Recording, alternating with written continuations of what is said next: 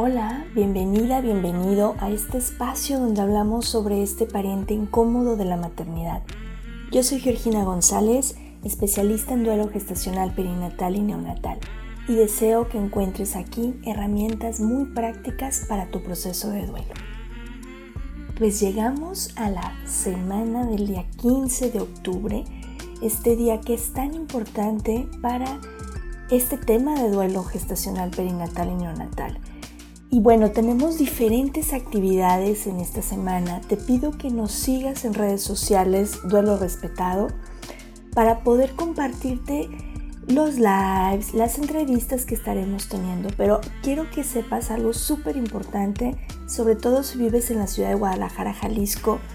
El día 15 se van a iluminar diferentes edificios con los colores de duelo gestacional, perinatal y neonatal. Y para este fin, te estaré publicando en redes qué edificios son. Te voy a confirmar ahí. Te voy a confirmar dos hashtags que vamos a utilizar. Y te voy a pedir que si ves estos edificios iluminados, puedas tomarte fotos y podamos subirlo a redes sociales con estos hashtags, con el objetivo de dar visibilidad a este proceso y de seguir gestionando el trabajo para protocolos de atención digno a estas familias que han vivido este proceso de duelo y para el resto de nuestros queridísimos bebés que tampoco hay un protocolo de atención digna. Entonces, por favor, sígueme en redes sociales para compartirte qué edificios, cómo va a ser la dinámica y cómo puedes subir tus fotos. También te comparto que el día 15 eh, vamos a estar subiendo fotos con la manta que hicimos con los nombres de nuestros bebés. Entonces, estate atenta, estate atento a redes sociales, por favor, te repito, duelo respetado, dale like si no, te, si no, si no lo has hecho, suscríbete si no lo has hecho y síguenos para que estés al día con toda esta información. Y te recuerdo, aún quedan lugares para el evento online, para la ola de luz que vamos a tener el día 16 de octubre a las 6 de la tarde, hora de Ciudad de México. Es un evento que tendremos a través de la plataforma Zoom, pero necesitas reservar tu lugar. Entonces, mándame un correo duelo respetado o envíame un mensaje a través de Instagram o a través de Facebook para compartirte el enlace de tu registro. Esto es Duelo Respetado.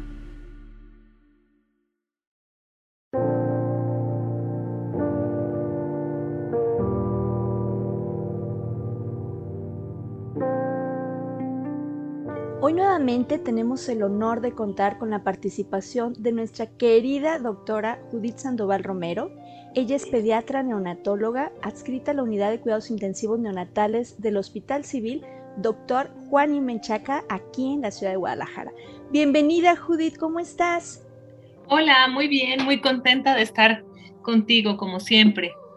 Ay, oigan, si no han escuchado el episodio de la temporada 1, donde la doctora Judith también nos habla sobre este tema tan importante, sobre cuidados intensivos neonatales. También aprovechen, escúchenlo y pónganse al día porque tiene información muy valiosa para compartir con ustedes. Y de verdad es siempre un placer escucharte y sobre todo nos compartes información tan puntual, tan amorosa, que nos llenas de mucha esperanza saber que podemos ir avanzando en este tema. Y para entrar en materia, Judith, a mí me gustaría que nos compartieras qué es el bien morir desde un enfoque de cuidados paliativos. Es muy buena pregunta. Desde cuidados paliativos, el bien morir se refiere a la satisfacción de las necesidades de un paciente neonatal en el momento en el que ya sabemos que inevitablemente va a fallecer. Significa que eh, los cuidados paliativos están dirigidos a todos los pacientes en los que ya no tenemos eh, esperanza de vida y podemos ayudarlos en muchas ocasiones a mejorar su calidad de muerte.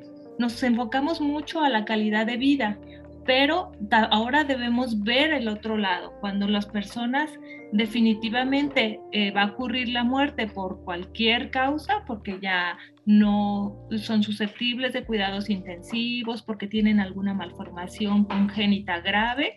Entonces, nuestra tarea para el bien morir es ayudarlos a disminuir sus síntomas, a mejorar eh, la situación familiar para vivir ese proceso de la mejor manera.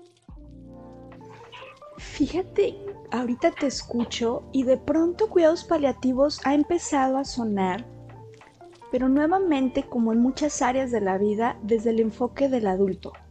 Quizá un paciente adulto mayor, ya en fase terminal, o alguien joven con un pronóstico de vida ya limitado, y, en eso vemos los cuidados paliativos. Sin embargo, un tema muy importante que necesitamos es el acompañamiento digno y el derecho al bien morir con estos bebés que su pronóstico quizá ya está en esta fase. ¿Qué significaría, Judith, desde el enfoque que tú trabajas, este derecho al bien morir de los bebés? Para no confundir, porque la idea errónea que en muchas ocasiones se tiene es, bueno, pues ya lo vamos a dejar morir, ¿verdad? Sino, ¿qué es este derecho al bien morir en los bebés. Es muy importante diferenciarlo. Cuando hacemos una limitación en el esfuerzo terapéutico, significa no dejarlo, no significa dejarlo morir, o sea, no vamos a, a decir ya no voy a hacer nada más por este paciente. El enfoque de cuidados paliativos siempre considera que siempre hay algo por hacer. Ajá, a lo mejor lo que voy a hacer no es para mantener su vida, pero eso que voy a hacer es para darle mejor calidad para ese bien morir. Entonces, ese es el, primer principio de cuidados paliativos. Siempre hay algo que hacer por nuestro paciente. Y ahora, como es el enfoque en el recién nacido, no solamente por el bebé vamos a hacer algo, sino también por toda su familia que está alrededor. Entonces, es un acompañamiento integral. A mí me gusta muchísimo que ahora la neonatología se está viendo desde un enfoque, se llama atención neonatal centrada en la familia. Es decir, yo no nada más considero al bebé, sino considero todo su entorno para el resto de, de, su vida. Y en este caso, si su vida va a ser de tan solo unos minutos, unos días, unas horas, unas semanas, eh, según el pronóstico que yo tenga. Entonces, durante ese tiempo, ayudar a hacer una estructura para que eso sea de la mejor manera para el paciente. ¿Cómo? Limitando el dolor, ayudando de manera eh, psicológica, social, al entorno familiar, eh, ayudando de forma espiritual a, los mismos pacientes y acompañándolos a todos. Estas cuatro puntos eh, son los que debemos tomar en cuenta para que el bebé esté en las mejores condiciones junto con su familia para prepararlos para ese momento. Sé que suena eh, difícil, complicado y al final es un poco eh, diferente a lo mejor en el recién nacido porque hay muchas veces en el que el pronóstico es incierto. No tengo yo la certeza de lo que va a suceder. La mayoría de las veces así sucede pero hay algunos pacientes en los que digo, a lo mejor existe el mínimo porcentaje que puede llegar a sobrevivir. Y entonces ahí es cuando los papás se aferran a la esperanza y dicen, no, no quiero cuidados paliativos porque eso significa que me lo vas a dejar morir. Pero eso no es. Es decir, yo voy a seguir haciendo estos cuidados, voy a mejorar las condiciones de confort, de analgesia para que no tenga dolor, y entonces establecer un plan hasta dónde voy a actuar para no hacer una, este, un, un esfuerzo terapéutico de más, que nada más sirva para prolongar la agonía del paciente. No sé si me voy a entender. Sí, claro, es que esta es, es una línea sutil que a veces quienes estamos de este lado, que no entendemos términos de medicina, que de pronto es muy fácil decir, es que no estás haciendo lo suficiente eh, tú neonatóloga, tú neonatólogo, eh, porque no lo miro, no miro el panorama completo, donde lo principal es la integridad, el respeto y la dignidad a nuestro pacientito, que en este caso es este bebé que quizá es prematuro, que quizá fue muy prematuro y su pronóstico realmente no es adecuado. Y el prolongar a través de un soporte inadecuado, pues vamos a generar más dolor, más sufrimiento, pero también en la familia esta expectativa de la que hablabas de, no, es que siempre va a existir el milagro. Y por supuesto que no perdemos la fe, no se trata de, de desesperanzar, pero de pararnos en una realidad donde lo primero es mirar la dignidad y el derecho que tiene este pacientito y esta familia a recibir un trato digno y respetuoso con todas estas medidas de confort y acompañamiento. Lamentablemente no tenemos, pues en ocasiones, tanto conocimiento sobre estos temas, porque realmente cuando uno ve un positivo de embarazo no estás pensando, ay, bueno, quizá lo voy a perder, quizá va a pasar algo, quizá va a ser prematuro, quizá me va a dar preeclampsia, o sea, no, uno se emociona y proyecta en que todo va a estar bien, en que todo va a fluir y que al final el resultado va a ser un bebé regordete, hermoso, sano y todos vamos a ser felices, ¿no? Este, este concepto un, un, tanto de color de rosa, porque ya hemos hablado mucho que esta maternidad en general no es de color de rosa, la paternidad no es de color de rosa, es bellísima, pero tiene muchos matices. Y entonces, en este sentido, como papás, como familia que estamos quizá en una situación de un bebé prematuro, ¿cómo podemos hacerle, Judith, o cómo puedo pedir apoyo para que se brinde a mi bebé un acompañamiento digno y respetuoso en su proceso de muerte? Lo primero es tener una buena comunicación con el personal de salud. Eso debe ir en los dos sentidos. Este, tanto del personal de salud hacia la familia y de la familia hacia el personal de salud es bien importante que nos expresen cuando ustedes estén, si llegan a estar en alguna situación de, esta naturaleza, es muy importante que nos expresen sus deseos, sus expectativas, sus dudas. Todo eso nos ayuda a nosotros a entender qué es lo que están viviendo ustedes desde, desde la familia.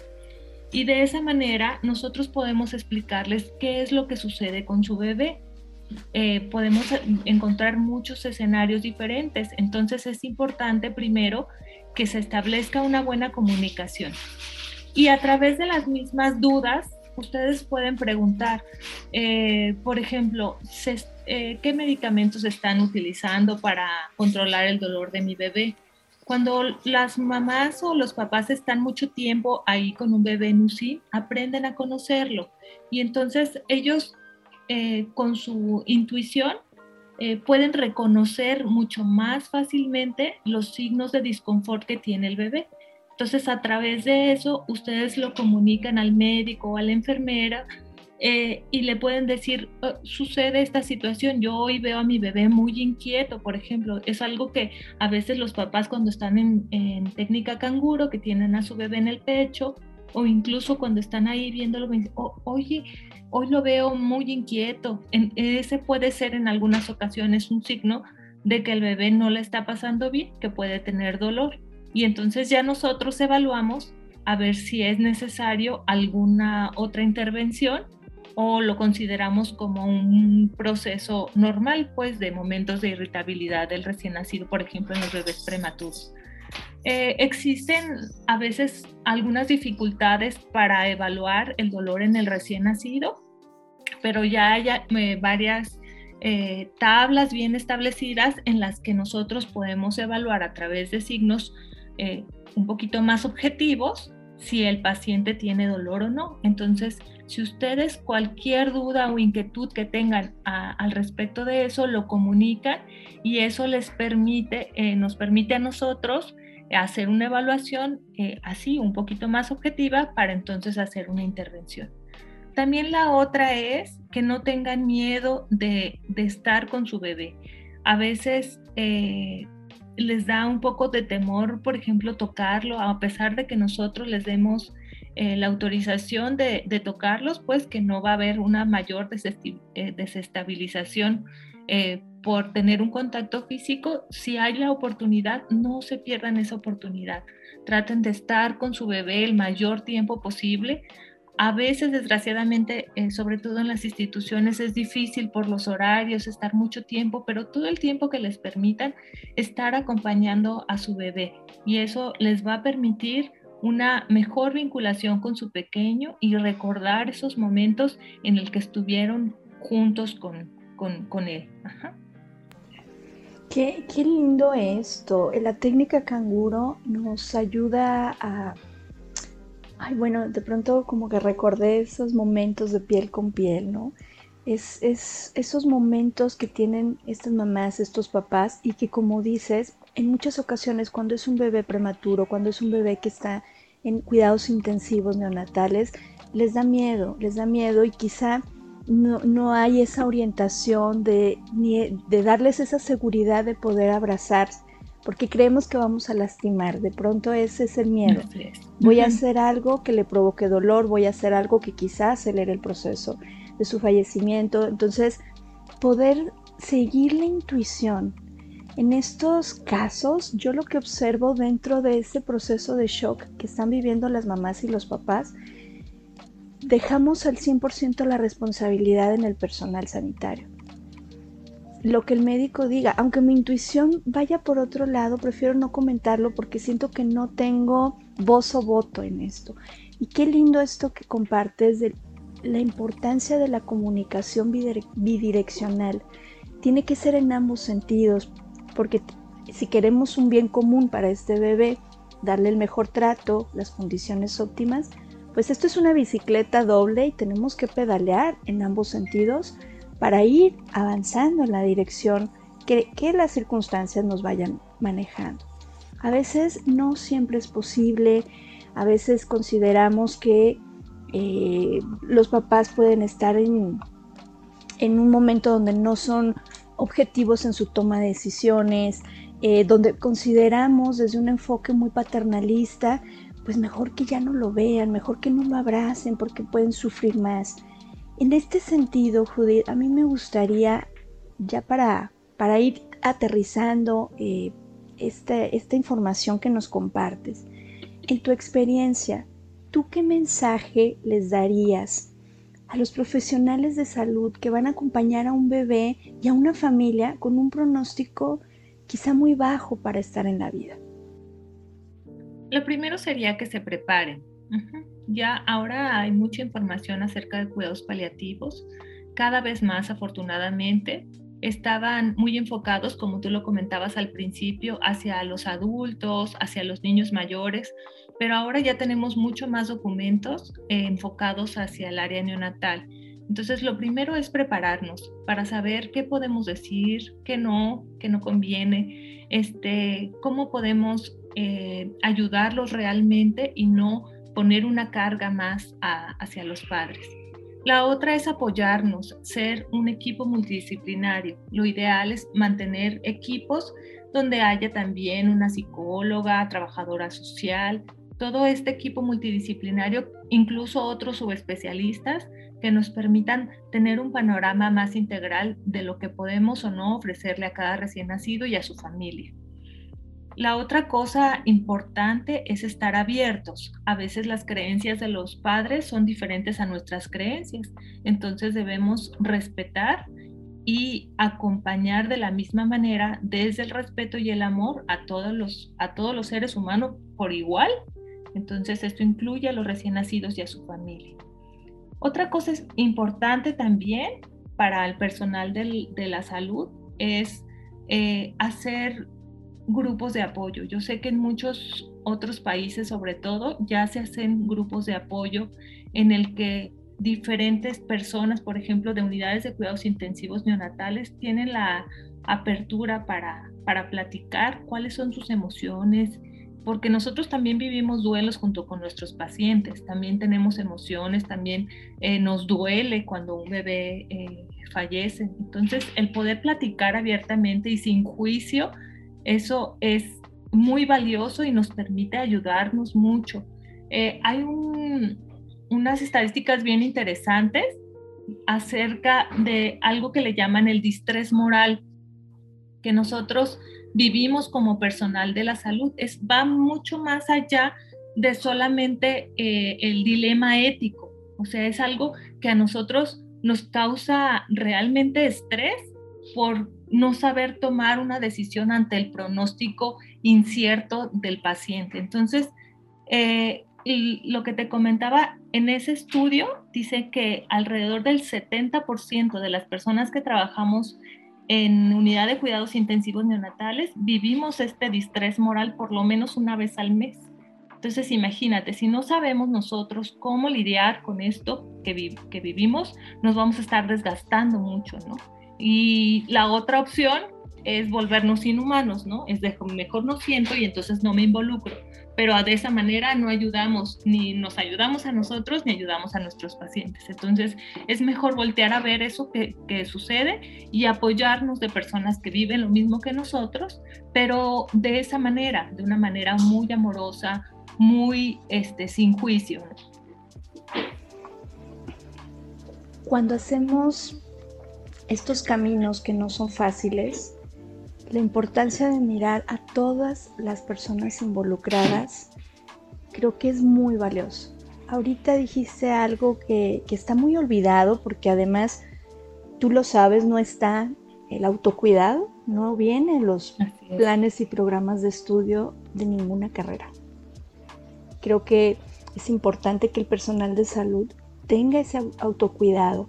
La pandemia nos ha enseñado que la salud mental no es cualquier cosa, ¿sí? Y que nos pega a todos. No importa eh, la preparación que tengas, no importa quizá qué tan anticipado pueda ser este duelo, porque bueno, pues de entrada ya sabes que el pronóstico no, no es muy alto, pero de todas formas es un duelo, ¿sí? Y, y cuando nosotros podemos hacer contacto con esto, también podemos brindar una calidad, un respeto mucho mayor a las personas que nos toca acompañar. Me, encanta, como siempre, eh, súper valioso todo lo que aportas, Judith, no solo desde la parte intelectual, desde la parte de información técnica, sino desde la parte humana, de la parte del sentido común que tendría que ser esto, ¿no? Eh, el autocuidado, el respeto, el acompañamiento, el entender que son los papás, ¿no? De este bebé al final quienes están confiando en nosotros, no, no, no nosotros les prestamos este bebé o les damos la posibilidad de cuidar a su bebé, realmente es de ellos.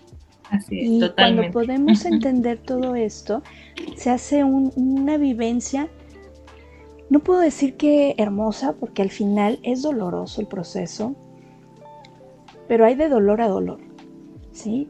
Es decir, puede ser una historia respetuosa, o puede ser una historia donde aparte del dolor que tengo por la situación, se suman malos tratos, incertidumbre. Esto genera mucha angustia.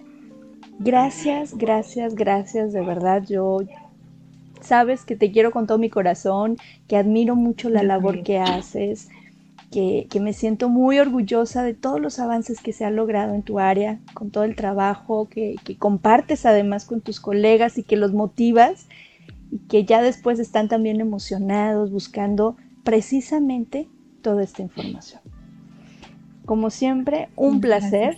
Seguramente estaremos invitándote en más episodios porque esto necesita más difusión y hablarse más. El tema de cuidados paliativos neonatales tiene que ser sí o sí parte de la atención fundamental a todos los bebés que están eh, necesitándolo, pero a sus familias también. Es importante. es, un trabajo en equipo y dirigido no solo al paciente, sino a toda su familia. Muchísimas gracias, Judith. De verdad, un honor, un honor tenerte nuevamente aquí. Te mando un abrazo muy grande. Gracias. Gracias, el honor es mío. Un fuerte abrazo. Gracias a ti que nos escuchas. Eh, nos vemos la siguiente semana. Yo soy Georgina González y deseo que todas y todos podamos tener un duelo respetado. Hasta la próxima.